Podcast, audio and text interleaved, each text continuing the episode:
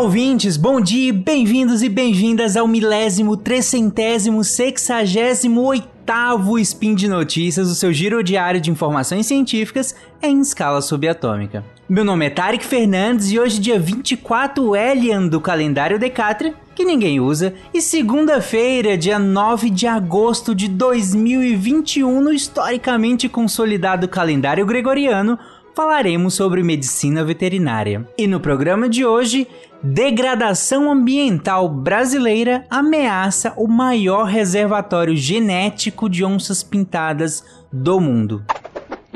Speed Notícias.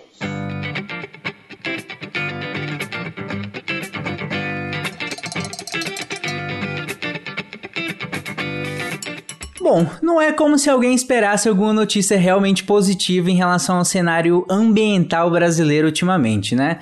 Mas de 2016 a 2019, a Amazônia perdeu 32 mil quilômetros quadrados de vegetação nativa, o que equivale a 0,6% da área ocupada pelo bioma aqui no território brasileiro, por causa de queimadas e desmatamento, que é o que indica os dados do Instituto Nacional de Pesquisas Espaciais, o INPE. Esse dado em si ele já é aterrador, mas aí um trabalho recente, publicado agora no dia 25 de junho na, re na revista Conservation Science and Practice, estima que 1,8% da população de onças da Amazônia brasileira podem ter morrido ou sido desalojadas das áreas em que elas viviam. Ou seja, segundo esse trabalho, que é liderado inclusive por um médico veterinário, Ronaldo Morato, é, que é coordenador do Centro Nacional de Pesquisa e Conservação de Mamíferos Carnívoros do, do ICMBio, isso corresponde, esses 1,8%, a 1.400 onças pintadas que seriam vítimas desse aumento recente da degradação amazônica. Como ele mesmo conta é, na matéria da revista FAPESP, que eu vou deixar aqui linkada, essa estimativa ela é imperfeita porque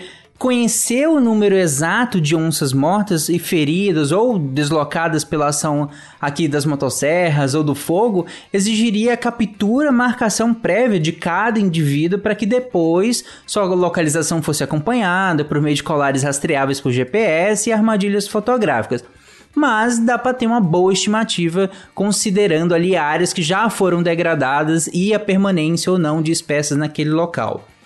Hoje, a Amazônia é o principal refúgio das onças no mundo. É, em 2018, um biólogo polonês do Centro de Ecologia do Instituto Venezuelano de Pesquisas Científicas publicou uma estimativa na PLOS ONE baseado em informações de dezenas de armadilhas fotográficas instaladas em 80 locais para calcular o total de onças pintadas nas Américas. E essa estimativa é que existiriam hoje por volta de 173 mil onças. Lembrando, gente, para quem não sabe, que as onças são exclusivas do território americano, então ela é exclusiva das Américas. Elas se separaram ali da, da linhagem ancestral dos grandes felinos na Ásia há mais ou menos 3 milhões de anos, né? E aí vieram para as Américas. Inclusive, ancestral esse em comum também com os gatos domésticos, né? Mas aí é outra história. E esses animais, é, os felinos de modo geral, são fantásticos. A pantera onça, ou pantera onca, que seria a onça pintada, ela é um dos maiores carnívoros do mundo. Ela pode chegar a quase 2 metros de comprimento e aqui do focinho até o início ali da cauda, né? E pesar ah, em torno de 150 quilos. É um animal enorme, né? Em tamanho, em força, talvez ela só perca para os primos panteras dela, né? Do gênero pantera, que seria o pantera léo e o pantera tigres, que é o leão que a gente encontra ali na África subsaariana, parte da Índia também, e o tigre, que ainda sobrevive em alguns pedaços ali da Ásia é, também. Então, talvez ela só perca para esses dois em relação à força e tamanho também do indivíduo. Mas, gente, elas correm a 80 km por hora numa caçada. Elas podem atingir essa velocidade. Além de nadar e escalar a árvore muito bem, obrigado. Como a gente pode ver em vários vídeos aí no YouTube dela simplesmente entrando num corpo de hídrico, caçando um jacaré e subindo um barranco enorme. É um animal fascinante, né? Na natureza, elas vivem em torno de 10, 15 anos, de preferência em áreas de mata fechada, próximo justamente a corpos hídricos, né, corpos de água, e longe de seres humanos. Aí né? não dá para julgar, né? Eu super entendo. Claro que a distribuição delas mudou muito, considerável, mudou pra caramba por conta da, da alteração da cobertura vegetal, da temperatura, da disponibilidade de alimentos e por aí vai.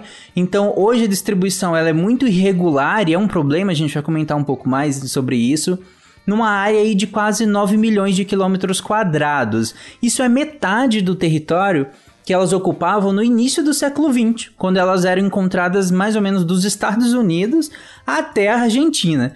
Então hoje elas ocupam metade. Então no Brasil é, a gente tem o maior contingente, mais de 86 mil exemplares, e nove em cada deles, inclusive na região amazônica. Mas até o século XX nós tínhamos onça distribuída ao longo de toda a América, como eu comentei. Hoje ela só ocupa metade desse território em áreas bem mais dispersas. E é claro que, comparando a situação, eu sei que não é tão comparável assim, mas a situação dela ainda é um pouco melhor do que, ou menos pior do que a dos leões e os tigres, né? Hoje na natureza tem em torno de 20 mil leões e 4 mil tigres, que é, é, é muito pouco, né? Por assim dizer. Mas não quer dizer que a situação da onça seja boa, da onça pintada principalmente, até porque a reposição é baixa. A população efetiva, que seriam os animais que de fato contribuem reprodutivamente ao longo das gerações para a manutenção da espécie, fica em torno de 10% para os felinos, né? E como eu já disse, essas populações em áreas fragmentadas geram um problemão para a manutenção da diversidade genética no local.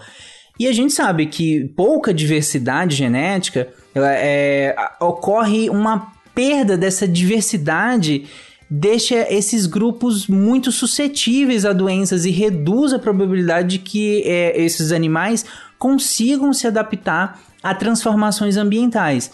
Então você gera animais menos adaptados, né, a, essas transformações e com suscetibilidade maior à doença, visto que ele tem uma diversidade genética menor. Né? É o basicão da biologia em relação a isso, né? Tanto que em 2017, a União Internacional para a Conservação da Natureza é, classificou a onça pintada na categoria quase ameaçada de extinção por causa de uma redução de 20 a 25% na população global em 21 anos, né? As projeções para o futuro também não são boas. E de novo, a principal ameaça, segundo vários estudos, é a perda e a fragmentação de áreas de vegetação nativa, em geral, decorrente de atividades humanas, como expansão agrícola, mineração, a construção de hidrelétricas, a abertura de estradas, enfim, várias outras atividades antrópicas é, ao longo do, do tempo.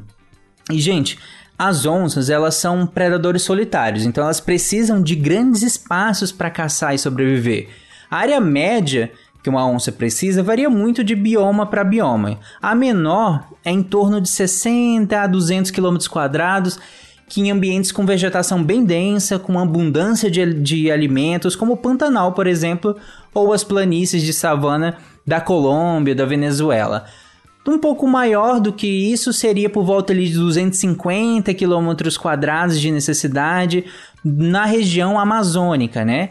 Mas pô, elas também podem chegar a precisar de mais de 400 quilômetros quadrados no Cerrado e na Caatinga, onde a disponibilidade de alimento é menor e, claro, a presença humana é maior. Então, claro que num lugar onde se tem menos, menos disponibilidade, a onça vai precisar de uma área muito maior para fazer, é, para se movimentar naturalmente, para conseguir caçar e, e, expressar o seu comportamento natural, né? E é claro que com a presença humana vai gerar vários conflitos com isso, né? Esses dados, inclusive, eles são de um estudo que acompanhou 111 onças por, por vários anos em sete países diferentes e foi publicado também agora em julho na revista Current Biology e inclusive com a participação de um zoólogo paulista, o Peter Jr., é, ele é um dos maiores especialistas em onça do Brasil e ele infelizmente morreu de Covid-19, em decorrência da Covid-19, em abril desse ano. Então, mais uma vítima da pandemia e era um grande especialista no assunto. Bom, hoje a, as onças no, da distribuição do território brasileiro elas desapareceram dos pampas aqui acabaram ficando restritas a mais ou menos um terço ali do cerrado 20% da Caatinga, menos de 10% da Mata Atlântica, exceto pela região amazônica, onde uh, ela acaba comportando onças em média em cerca de 80% da sua área. Então, tirando a Amazônia, o restante só tem um pequeno pedacinho ali que comporta essas onças. Tem uma pesquisa bem interessante do biólogo Daniel Kantek, ele é analista ambiental do ICMBio também, e ele analisou o perfil genético de 110 animais que ocupam duas regiões geograficamente distintas. Aí parte desses animais vivem ali numa porção norte do Pantanal, ali pegando o estado do Mato Grosso, que inclusive foi muito atingido pela, por aqueles incêndios no segundo semestre de 2020. E o outro grupo vive em áreas de vegetação nativa, em fazendas particulares do Mato Grosso do Sul. E apesar da distância entre os grupos, e aí distância é essa de centenas de quilômetros, né? Do ponto de vista genético, eles integram uma única população e com um ótimo nível de variabilidade gênica, segundo as conclusões desse trabalho que eu citei, que foi publicado inclusive também agora em julho na Biological Conservation. Ele fala que, o, o esse biólogo, ele fala que as matas de, de galeria dos rios do Paraguai, rios Paraguai e Cuiabá, parecem funcionar como se fosse um corredor ecológico que permitiria o trânsito desses animais de um grupo para o outro e aí, claro, consequentemente, a miscigenação desses grupos. Esses estudos genéticos, gente, eles são bem importantes porque, dentre tantas outras aplicações, uma delas é: vai que caso a gente queira, é, por exemplo, fazer repovoamento de áreas de Mata Atlântica com essas onças, onde nós pegaríamos os animais? Que tipo de animal seria o melhor para repovoar? E é aí que entra, por exemplo, uma análise genética que foi feita com 113 onças de cinco biomas brasileiros, que foi realizada pelo bioma, pelo bioma, pelo biólogo Henrique Figueiró. Durante o doutorado dele lá na PUC do Rio Grande do Sul, ele sugere que os animais da Amazônia, eles são geneticamente mais próximos da Mata Atlântica, aos animais da Mata Atlântica, da Caatinga e do Cerrado, do que do Pantanal onde a diversidade genética também é elevada. Então você poderia pensar, já que a diversidade genética do Pantanal é tão alta, é melhor eu pegar do Pantanal do que dos outros biomas para poder repovoar áreas de Mata Atlântica.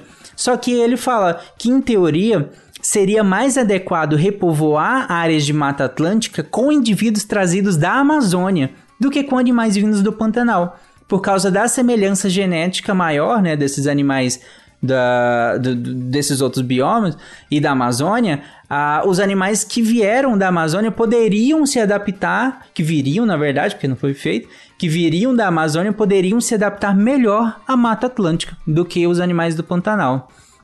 Então, assim, ah, viabilizar a reprodução desses animais em cativeiro, mover indivíduos de um bioma para o outro para conservar a espécie, esses, todos esses estudos genéticos e tudo mais é extremamente importante, é extremamente interessante. Mas a gente não pode esquecer que o do basicão, do mais básico de tudo, que é preservar o máximo possível de vegetação nativa e das atuais populações de onças, que elas já são extremamente importantes por existirem em si, mas também como uma grande reserva genética da espécie, né? Essas estratégias elas acabam tendo que ser adotadas em paralelo para garantir que a gente tenha o melhor resultado possível em preservar esses animais fascinantes, né? Como eu falei lá no início, degradar no, no, nossas florestas, degradar nossos biomas é perder o maior, a maior reserva genética da espécie do mundo. E a gente não quer isso, né? Bom, pessoal, e por hoje é isso. Todas as referências sobre o que eu falei estarão na postagem desse episódio. Considere fazer parte do patronato do SciCast. Um pouquinho que você contribuir, desde que não vá impactar no seu orçamento, já, já nos ajuda muito a continuar mantendo toda a estrutura do Deviante. Então entra lá no Patreon, no Padrim ou no PicPay e vem nos ajudar a divulgar a ciência. Um grande abraço, lembre-se de usar fio dental, comer beterrabas e amar os animais. Até amanhã!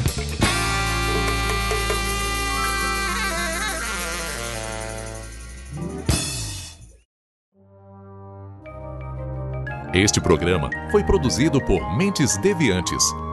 deviante.com.br.